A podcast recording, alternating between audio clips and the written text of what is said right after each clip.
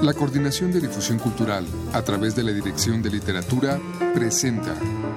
Letras al Vuelo, a cargo de Josefina Millán.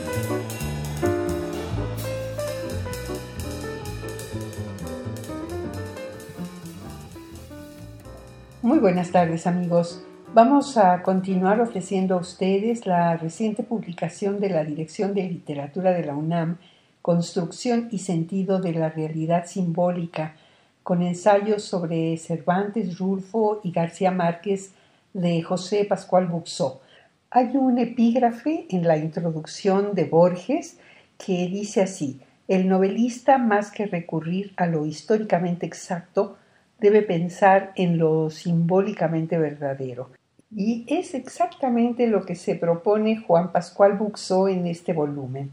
Vamos a escuchar un fragmento del ensayo sobre Juan Rulfo, Lo Real Imaginario.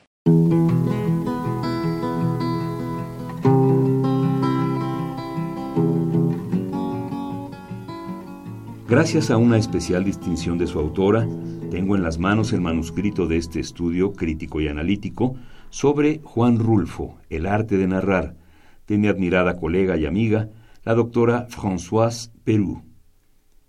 El análisis de las obras literarias se ha ido asentando, según los tiempos, en muy diferentes premisas y de conformidad con ellas, se han obtenido también los más contrastantes y polémicos resultados. Ha sido precisamente el cuidadoso examen de aquellas voces lacónicas, evasivas, sincopadas y fragmentarias, características de la narrativa rulfiana, que constituyen finalmente su modelo narrativo y sus peculiaridades semánticas, el principal motivo de que la autora de este importante libro dedique una introducción general a revisar de manera a la vez sumaria y penetrante las perspectivas y los instrumentos de análisis de que se valieron los críticos y comentaristas de la breve, intensa y sorprendente obra de Juan Rulfo. Leídos en el contexto de la narrativa precedente, y en especial de la novela de la Revolución Mexicana, los cuentos y la única novela de nuestro autor publicados en 1953 y en 1955 respectivamente, produjeron un efecto desconcertante en la mayoría de sus lectores contemporáneos. Velada o semioculta, en un discurso francamente anómalo, es decir, transgresor de las normas narrativas entonces más en boga, ¿cuál era y dónde quedaba la realidad del mundo al que directa y forzosamente, según se pensaba, habían de remitirse aquellos textos centrados en la representación verbal del flujo sincopado de las reminiscencias, así como del carácter casi siempre implícito y autorreferencial de los dichos y hechos de aquellas personas literarias, cada una de las cuales se constituye a sí misma a partir de sus propias palabras, y ya no, como era habitual, por ciertas explícitas referencias del autor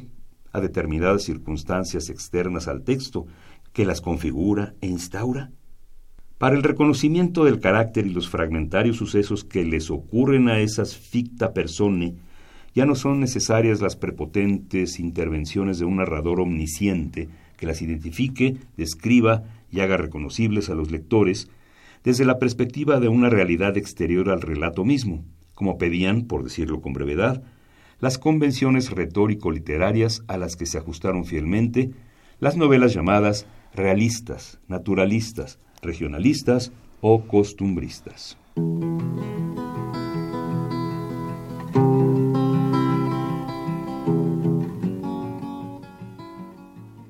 Este fue, amigos, un fragmento del ensayo Construcción y sentido de lo real imaginario de José Pascual Buxó en la obra de Juan Rulfo,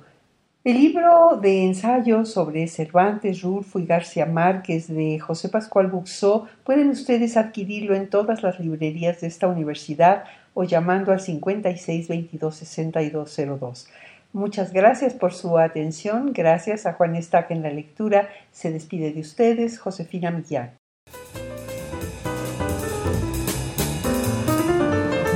La Coordinación de Difusión Cultural a través de la Dirección de Literatura presentó Letras al Vuelo,